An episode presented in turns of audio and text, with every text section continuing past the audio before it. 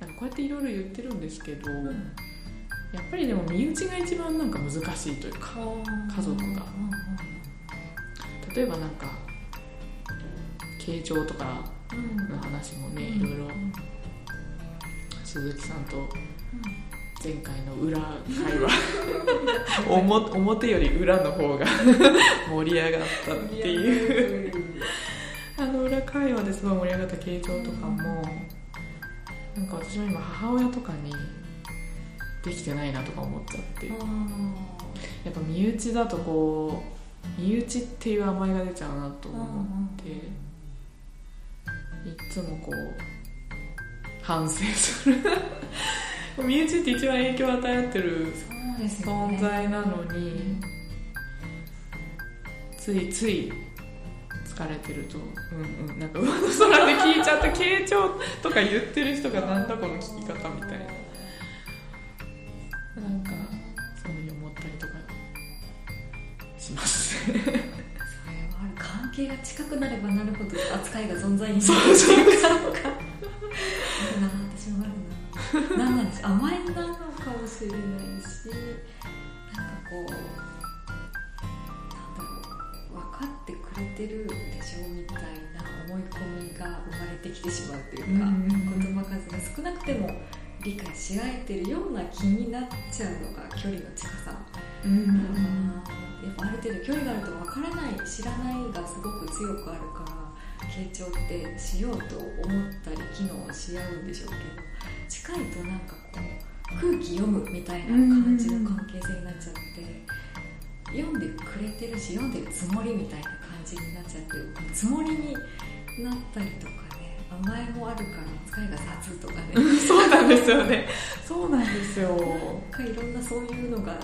身近に近くなればなるほど生まれてきますよんだから近すぎて分かんなくなっちゃうんですよね。あるんでしょうか、ね、自分が自分人のことは分かるけど自分のことちょっと分かんなくなる時とかと一緒で、うんうんうん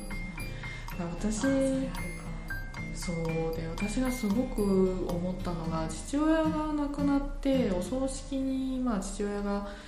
趣味でやってたことの関連で来てくれた人とか今までは父がお世話になった方が来てお父さんこんな人だったみたいなことを、まあ、私に語ってくださるんですけど、えそんな人だった？みたいなエピソードすごくあって。で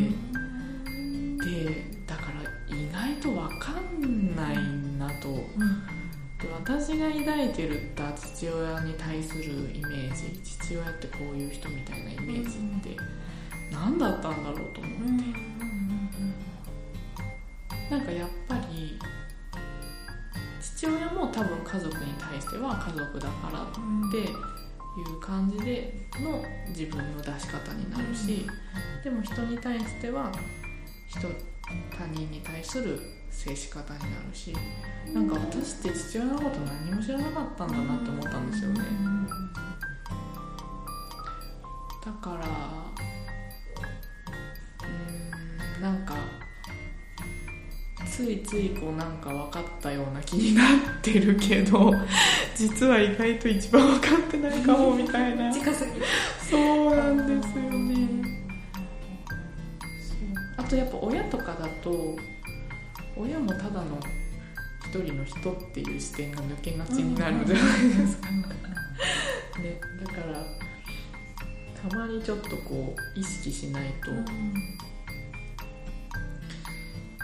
あっていうのを思ってそうなんですよ。私結構夫婦夫婦をなんとか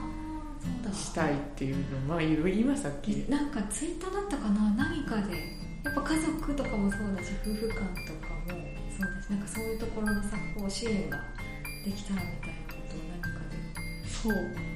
た気がします。やりたいことありすぎて まずいですね。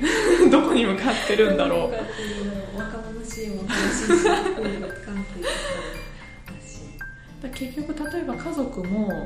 まあ、組織っちゃ組織ですよね。そうね。企業の社員もやっぱりなんかこうマッチングとか、夫婦もやっぱりマッチングみたいななんかうん結局なんか同じような視点なのかなっていう感じでうん言ってること違うけど多分なんか持ってる視点も同じ感覚で見てる気がします。そうですね、うん。確かに。そうなんでしょうね、こう大きく構造化したらそうなんでしょうね、だからそのなんか私夫婦とか家族とかもなんかこう第三者視点が入るってすごく大事なんじゃないかなと思って、結局それって例えばこう閉塞感を持って生きている生きづらい中高生とかもきっとそうなんだと思うんですけど第三者視点をいかに取り入れるかっていうのがうんなんかこう大事だけどだけど家族ってその第三者視点を取り入れづらいですよね、特に今のうん。家族構造だとだから傍から見たらなんかすごく冷静に分析できることでもうん。本人たちぐるぐるぐるぐる思考になっちゃってたりとかこう閉塞感になってたりする場合もあるかなと思ったり。で私産業カウンセラーの講義でちょっとそのカップルとか夫婦の問題を2個介入する講義があってそれをまあ受けに行ったんですけどまあ興味深かったですね。うん。でやっぱりこう引き合うのも、まあ、それぞれが持ってる、まあ、それもちょっと NLP の先生から学んだこととかともリンクするんですけど、やっぱりこうちっちゃい頃にできた価値観自分が育った環境とかでちっちゃい頃にできた価値観をまあそれぞれが持っていて、それをこうまあリベンジしようとしたりして、こう何かうまくいかない出来事を引き起こしちゃったりとか、まあするのが個人の人生の中でもあるけれどもそれがその夫婦間でそれをこう実現しようしようとしてるとかしちゃってるというかでそれがまあうまくうまく回ればいいんだけど裏目に出るとなんかちょっと悲しいことになるみたいな。でそれもなんか自客観的に見えてればあこれ自分は多分こういう価値観があってこうだから相手に対してこういう思いを持ってまあ私ちょっと結婚してないからなんとも言えないんですけど そこに関してはちょっと今途中でね挟むと。なんかその今ちょっとま講義で、まあ、そのうんそういうのをこうみ満たされなかった例えば昔の自分をこういかにリベンジ、夫婦関係でリベンジするかとか、そういうのがこう裏目に出ちゃうとこう悪い風にいっちゃったりとか、っていう話を聞いてうんなるほどなるほどみたいな。それがやっぱ、まあ、仕事とかにもで人間関係にも出るんでしょうけどやっぱりその身近な家族とか夫婦とかって一番出やすいんだろうなというのがあって、から家庭の外部ドクターみたいな視点って大事だなと思ったり。あまあ結局さっき鈴木さんがおっしゃったように一緒なんでしょうね。あの、なんとこう同じ共通部分はあるんですよね。やっぱり間に、まあ、社員となんか社長とか、まあ、上司と間に入ってなんかこう橋渡しする人というかそれがいるから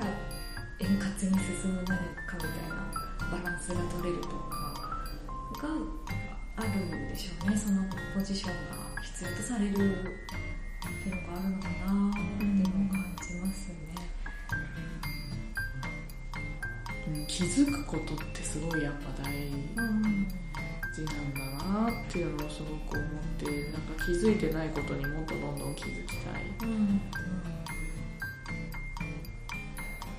時間がかかるしなんかきっかけがないとそれって起きないことだしなんか、ね、気づきたいけど今すぐどうにかならないっていうのは本当にもどかしさがありますよね。ありますねそれ多分その人のなんかベストタイミングなんでしょうね、うんなん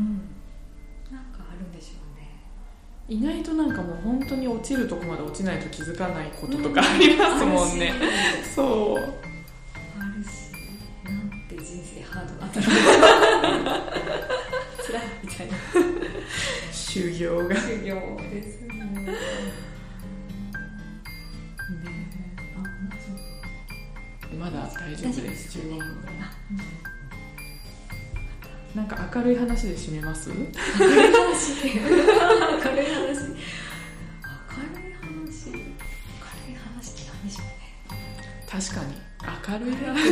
いなこんな話になってきちゃう明るい明るい話ってでなんだみたいな。確かに。また出たとはとは明るい話とは。何だろうそうなんですよね。だからあれですもんね。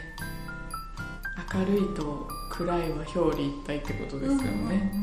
ああってことですよね今一見今まで暗そうな話をしてたように見えるけどこれは明るいと表裏一体確かにすごい明るい話してたんですよね今ってことですね関係性が良くなるいい話してたんだなんかそうだそうだ今なんかしんみりしたかなってちょっと心配になったんでああそういうことを考えると確かに声のトーンとか大事になってきたりするのかもしれないですねそっか伝えるっていう時にからこう配信してて思いますけどどんな切り口でとかどんな表情で声のトーンとか音楽つけるのかとかの見せ方で随分いろいろああなるほど。ってくるんだなみたいなのは最近思うんですよね。あーあさっき私があの高校生を支援しているキャリア指導の先生の話それかも言いたかったこと。なんか生徒への伝え方がなんかこう声のトーンとかの力強さとか希望を感じる感じとかが声のトーンとかがうん。なんかこの先生すごい頼りがいがあってこの先生の言うことを取り入れればなんかうまくいきそうって感じるだろうなみたいななんかそういう喋り方うん。とか伝え方ですよね。表情とか喋り方とかジェスチャーとかも含めてそれに私は間近で見てすごく心打たれたんですよね、で高校生がそれをこうしっかりまっすぐな目でその先生のことを見てて受け取ってるな高校生受け取ってるなって思ってそういう伝え方が私できてるかなって思ったんですけどなんかそういうことかも全部デザインの世界にすごいきあの共通項を感じていて、うん。会話の組み立てすらも全部デザインかなうんうん。表現も全部デザインうん。キャリアデザインとかの言葉がありますけどなん。か全部そのデザインの視点とあ通する部分がすごく多くて、なん。かそん。な視点でも勉強してみたいなと最近思っ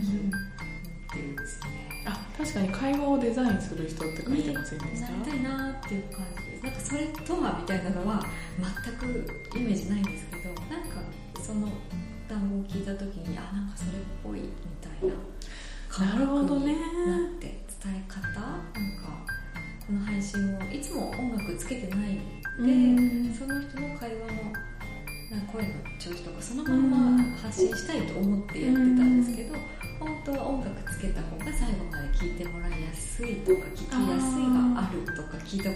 ってああなんかそういうのも聞かせ方見せ方だよなとか、うん。ああなるほどね。編集とかもそれに近い編集とかもですそういうね感じだし。さっきなるほど。言ったその先生の声の熱量みたいなのをこう、うん。なんか松岡修造じゃないですけどあんな感じで言うと届くとかそうですね声の調子を落とすのが届くとかもうし見せ方っていうのがこれからすごい大事になってくるのかな鈴木さんその領域に入ってるんですね。えもうこの長年朝会話を続けてるからこそですよね。あんまり変わってない。変えていきたいけど 変えてないなとか思うところがあってこれから変えていきたいなみたいな。会話をデザインする人かかっこいいな。会話会話デザイナー？かな。なんでしょうねごく素敵にうん見える会話作りとかして、なんか宣伝効果が高かったらいいなとかファンが増えたらいいなとか思うし、うんなんかそんなのやっていきたいなるほどね。その人のファンが増えるというのはすごく私にとっておやりがいですよね。あかなさん素敵みたいな人が増えたらいいなとか。ーキャー。嬉しい。でからさんのンセリング受けてみたいとかいう人が増えたら嬉しいなとかいうのがずっとやっぱ番組始めた頃からあるんですよね、まあ素敵。ねそれはやっぱやっていきたいな感じですね。いいですね。楽しみですね。もうなんか人生の時間が。伸びたらいいのに。伸びたらいい1日48時間ぐらいに、まあ、でもの伸びたらそっか。時間が有限だからこそ貴重なんですよねきっと。ねですよね。だからどこに自分の命をこう使っていくかというか、私も本当はあんま自分で決めなくてもいいかなと思ってるんですよね。その、なんていうんですかね。うお空の、まあ、神様がいるのかどうか分かりませんけど、神様にお任せというか、まあ、自分が最大限死ぬまでの間に、まあ、自分の何かこう特性とかを生かして生かせるのであれば、生かせたらいいかなっていう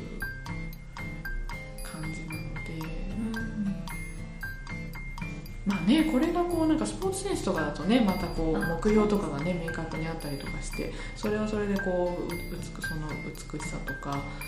感動とかがあるんですけど。前に流れ着くところに流れ着くからみたいなのが私すごく印象に残ってて結構大事に生きてるんですよそれも。だからなんか定める。一回うん。エアコンサルタントで何やろうとか定めなきゃとも思ってる反面さんがああやって言ってたのなんか思い出してなんか流されてるまんまに声お声がけいただいたまんまに働きかけていくっていうのも悪くないかなとか思ったりして。そうですねなんか自分の心にう自分の気持ちに蓋をせず自分の気持ちに正直にしていれば流れ着くところに流れ着くというのも思うしたとえ自分の心に正直になれない時期があったりしたとしても流れ着くというか。何があっても流れ着く。そうそうそうそう。絶対流れ着くみたいな。だなんかそ結構その例えば就活生とかで、まあ、今第一志望ですとかここが第一志望でそこに受かりたいですっていう目標があったとして、まあ、もちろんそれは達成するのをサポートしてあげたいとは思うんですけど、まあ、たとえなんか就活とかに失敗したり自分の思い通りにならなかったとしても、あのー結果オーライだったなとあの5年後10年後見て思えるというかなんかそういう安心感があるので、なんていうんですかねこうその相手の人生をなんか信頼できるというかなんかこうそうですね。流れ着く思考。私結構それ大事にしてる最近。だから私も結構思って、まあ、失敗するかもしれないしなんかわかんないけど、まあ、無駄にはならんやろみたいな。うん。だってもう今までどんだけいろんな失敗したか。本当ですよね。なんかいろいろでも、まあ、でも無駄にはなってない、うん、当時はもうすごいやっちゃった。ああやっちゃったとか。あまたやっちゃったとか。なんでこんなこと起こるんだろうとか。思ったけど、まあ、今考えれば結果オーライですね、うん、なんかしかもそれがリアルに分かるんですよね。ああの時の出来事って私にこれを教えてくれるためにあこったんだなとかがすごいリアルに結構明確に因果関係が分かるというかりなんかリアルに話すとちょっとあのあ。リアルすぎてちょっと配信不可能かもしれないんですけど おオフレコで全然あ、オフレコにしなくてもいいんだけどなんかねそうあので結構ね私同じことが起こっちゃうことが多いんですよ。で同じ同じ失敗しちゃう時って教えてくれてるんだなと思って。あなたまだここ気づいてないよって。それなんかありますよね。でもなんかそれ気づくしもしかしたらその1回目の時に気づけばよかったのかもしれないけど、でも3回目で気づ3回目の同じ失敗で気づいたことに意味があって、1回目から2回目3回目ってなるごとにちょっとずつあのステップアップしてるんだなっていうのが分かるというか私その自分をやっぱ自尊感情がすごく昔低かったのでこう振り返ってみるとああの出来事はあの自分の自尊感情を高めるために起こったんだな。で第一段階はそれに気づくために起こった。で第二段階はそれを、えっと、ちゃんと自分の中に落とし込むために起こった。で第3段階はその状態を継続して信じるために起こったんだなとかなんか結構あそっかそっかあれあのために起こったなみたいな。あの時しんどかったけどあれはそういう理由で起こった出来事かみたいな。なんかそれも、まあ、NLP の先生とかにも結構なんとなく感じてたことをけあの理論的にちゃんと言葉にして教えて改めて教えていただいて改めて振り返ることができたんですけど、だから結果オーライなんですよね、うん。きっとね。岡翔岡翔さん岡翔さん、はい。はい。イントネーションがわからないですけど、はいあの方がなんか正解にしてくみたいなことを言ってたんです。やりたいことがわからない問題みたいなのを、なんかやったこと全部なんかそれを正解にしてくんだよみたいな。ああそうですね。なんかあの感覚に似てるうんそうですね。みそうたいな感じですねがして。あのなんか正解に変えていく変えていく力になんかその人の生き様があるというかなななんていうんですかね。その正解に変える変え方とかにその人の美学とか生き方の哲学とかがあのどの方もきっと現れると思うし。その正解に変えていく力がなんかその人の生命力だったり、なんかこう美しい姿であったりするんだろうなっていうのは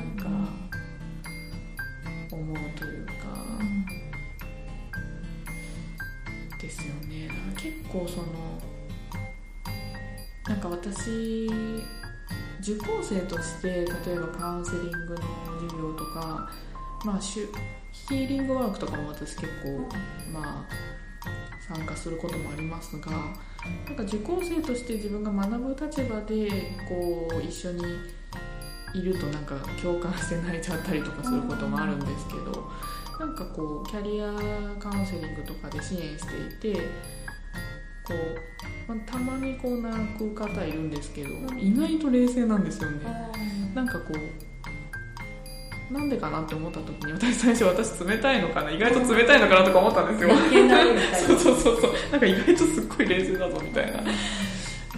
だけどななんでこんな冷静なんだろうって思ったらなんかその泣いてる時って自分の感情をちゃんと出してる。こうう自分に嘘をつかずにちゃんと出してる時だから結構ね真剣勝負だしだからでなんかそれがあるからこそ多分そのうん後々正解に変える力とかになっていくんだろうなと思うからなんか結構それを客観的に見てるから意外と冷静なのかなとか なんかこうなんて言うんだろう。泣いてることがその人にとって悲しいこととか辛いことっていう風に受け取ってないからなんだろうなと思って。いこれから良くなっていくその途中段階として自分の気持ちと向き合ってるから泣いていらっしゃるんだなって思うから意外と冷静なんだなとか。だからその人の人生を信じてるってそういうなんかそうかもしれないです、うん、なんかか別に悲しい今はその方は悲しくて辛くて泣いてるのかもしれないけど、まあ長い目で見たら今そういううん。ポイントでむしろなんか涙すら出ないとかじゃなくてちゃんと泣けてるしみたいな風に思ってるからなのかなと思っったんですけど最初なんか私本当に冷たい人間なのかなと思って。意外とこんな感じかみたいな。なんか私もっとねこうなんか揺さぶられちゃうのかなとか思ったんですけど意外と意外とおお冷静。意外と冷静みたい何かの通過点としてその状態を見てるみたいなそうかもしれない。っていうか。な確かに自分がカウンセリング受ける立場でブワーってまあ結構もうこの過去十何年。もうそりゃあ散々泣きましたが確かにその時カウンセラーの方ってちゃんとこうどっしりと構えていてくださったなっていうのをすごく思い出すとね感じます。し自分はなんか泣いてたから あんま覚えてないけど なんかよくよく振り返ると、うん、でまあなんか振り返った時に私のこと本当に助けてくださったカウンセラーの方2人とあとまあ主治医の先生とかもいらっしゃるんですけど、カウンセラーの方で一緒に泣いてくださった時って、いい時なんですよね、うーん、なんかいいことがあった時に一緒になって泣いてくれたんですよね、その時はいい時だから。そう。なんかそれをすごい思い出して、そうかと思って。ただ私本当に散々本当にもうひっちゃかめっちゃかぶつかってきたのでカウンセラーの先生方に。逆の立場私はまだねちょっとキャリア領域だから、まあ、精神的には割と健康なでいらっしゃる方のお話をお伺いしているのでまあそこまでじゃないですけど昔の自分を振り返ると昔の自分を今の自分が受け止められるだろうかとか よく受け止めてくれたなみたいなあんな感じよく受け止めてくれたなとか十何年前とか本当にボロボロだったので、すごい依存してたし今から振り返るとですねよくあんなあんなクライアントに耐えてくれたなとか思ったなんかもう本当すいませんみたいな。でやっぱりなんかこう怒りを感じちゃったりとかカウンセラーさんにこう分かってくれないみたいに思う時もあったしそう考えるとやっぱ大変だしね。やっぱ人と向き合うって、まあ、学校の先生とかね、まあ、いろんなどのお仕事でもそうなんでしょうけど、うん、やっぱり一つ一つ学びながらかなと思います。でもまあねその行き着くところに行き着くっていうのは一つなんか、自分の人生を信じられるという点ですごくいいですよね。そうですね。そうかも。信じてるのかもしれません今。うんうん。自分の何かを分かんないですけど。だからなんかもう決めなくてもそんなに不安感はないとうんういうか、んまあなんかそのうち何か生まれてくるかなみたいな感覚でいるっていうのがあうんうんりますかね。そうですよね。この一個決まっちゃったらガーっていくかもしれないので、うん。なんかむしろ決まってない状態をどういうふうに有効活用しようかみたいな感じですよね、うかもしれないですね。なんかカナさんに言ってもらったその行き着くところに流れ着くところに流れ着きますからみたいなのが結構ね私の中で支えになって最近よかった。そうなんかそういうのを思い出しながらあー嬉しい。です。よねうんご飯行きますか。そうだじゃああのあれだ。ニーチェニーチェとかを読んじゃう私たち からちょっと離れて美味しいご飯を 食べて今ここを楽しみ？にちょっとそうそうそうそう。現実的な楽しみをね味わいに行きまし味わいにこの肉美味しいねみたいな。これ流行ってんのかなこれみたいな。世間で噂のみたいな今流行りのみたいな。そういうのにちょっとコミットする時間を